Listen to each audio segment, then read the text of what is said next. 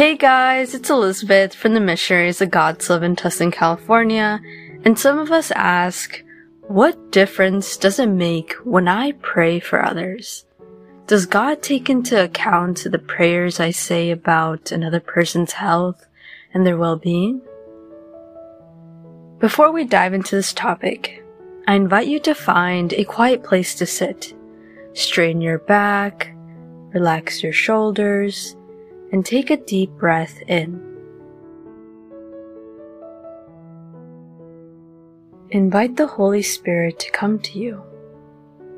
Holy Spirit, come to me. Fill me because I need you. Without you, Lord, I cannot do anything good. The most beautiful and holy things that I can do or that anyone can do are inspired by you. Please guide me and may I do your will. Today we're going to talk about is it beneficial to pray for others? The answer is yes, of course, and I'll tell you why. Because prayer moves God's heart. As Saint once said, Give me someone who prays, and I will move God. Move God's heart. And this is so true, that prayer moves his heart. And if we pray for another person, God hears our prayer and attends to our prayer. God's biggest wish is that we love one another. This is the second commandment and one of the most important ones. That we love each other, forgive each other, and make an effort to improve other people's lives.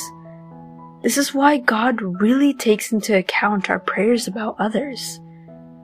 We're asking the foundation of love, which is God, to help our brothers and sisters who are the children of God.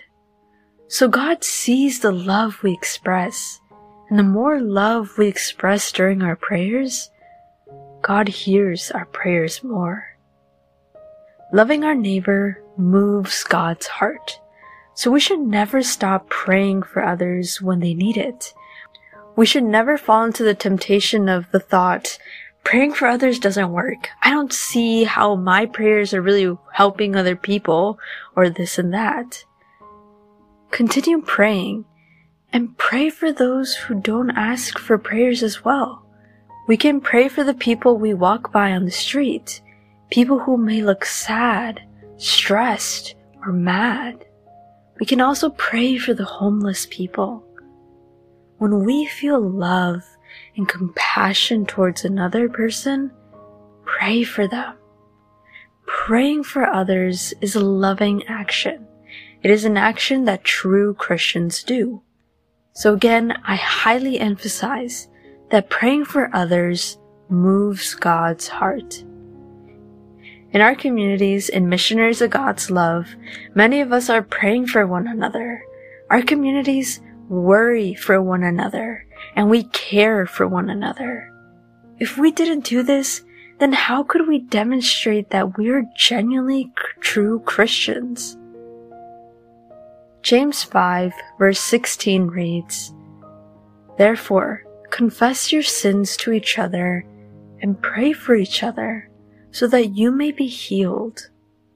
This is very true.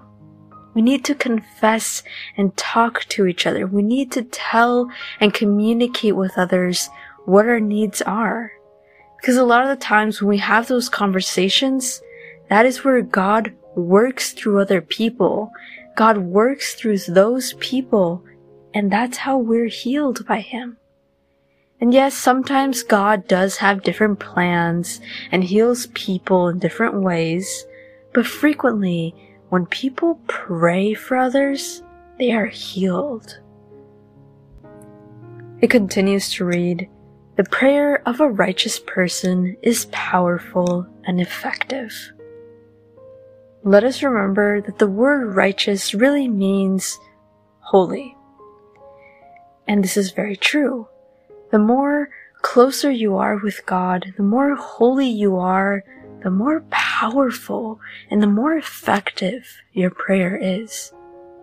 When we love and care about each other, we also want others to grow and to improve. 1 Thessalonians verse 11 reads, Therefore, encourage one another and build each other up, just as in fact you are doing.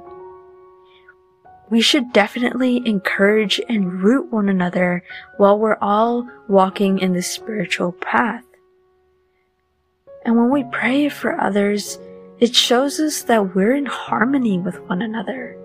You really can't pray for someone we don't love.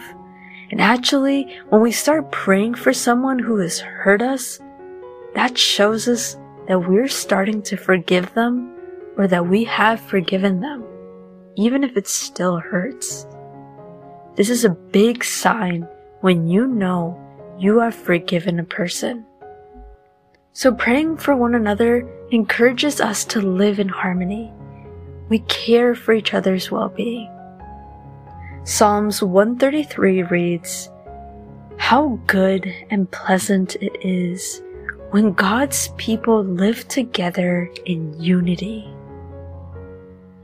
One of the great things about our communities, such as in Tustin, California, is that we live in harmony.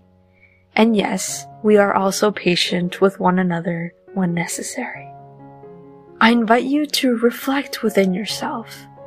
Am I praying enough for my brothers and sisters?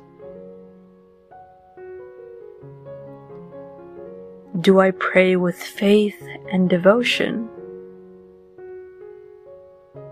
Do I pray for others when I say I will?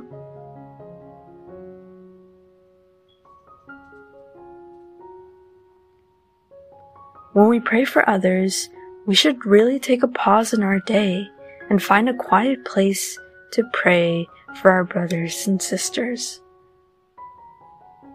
Or you can also include it in your dedicated time of prayer.